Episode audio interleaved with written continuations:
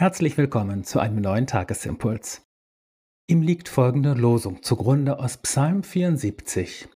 Gott, gedenke an deine Gemeinde, die du vor Zeiten erworben und dir zum Erbteil erlöst hast. Dazu der Lehrtext aus Matthäus 18. Jesus spricht, Wo zwei oder drei versammelt sind in meinem Namen, da bin ich mitten unter ihnen. Unser Thema lautet Anfechtung erdulden.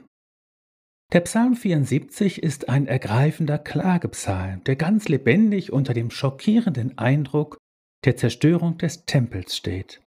Mit ihm ist das ganze Land vom Krieg verwüstet.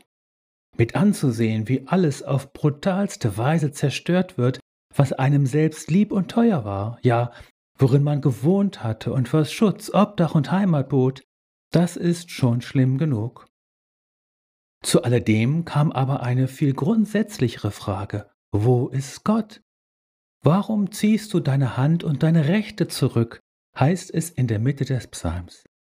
Der Beter sieht nicht nur die Ehre seines Volkes, sondern vielmehr die Ehre Gottes in den Schmutz gezogen. Was da passiert, das ist Gotteslästerung pur. Und obendrein, wo ist jetzt der Bund, in dem Gott dem Volk Israel seine Treue, seinen Beistand und seine fortwährende Präsenz versprochen hatte. Schau hin auf den Bund, ruft der Beter.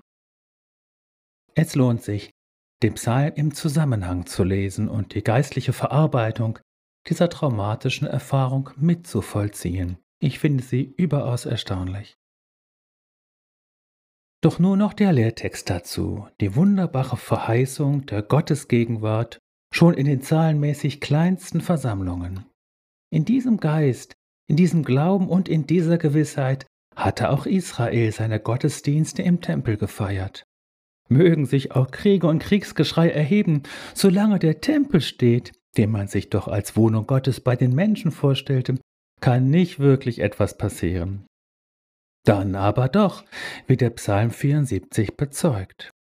Und jedes Trauma, das wissen wir, bezieht seine zerstörerische Kraft aus dem Plötzlichen und Unerwarteten, dass eben etwas passiert, was doch gar nicht hätte geschehen können und dürfen, was niemand auf dem Schirm hatte.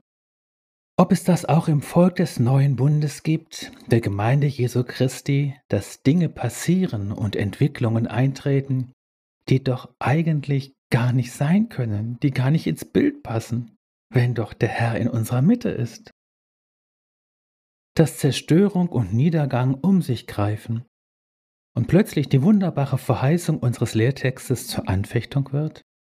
Dass man in das flehentliche Gedenke, Herr, der Losung einstimmen möchte?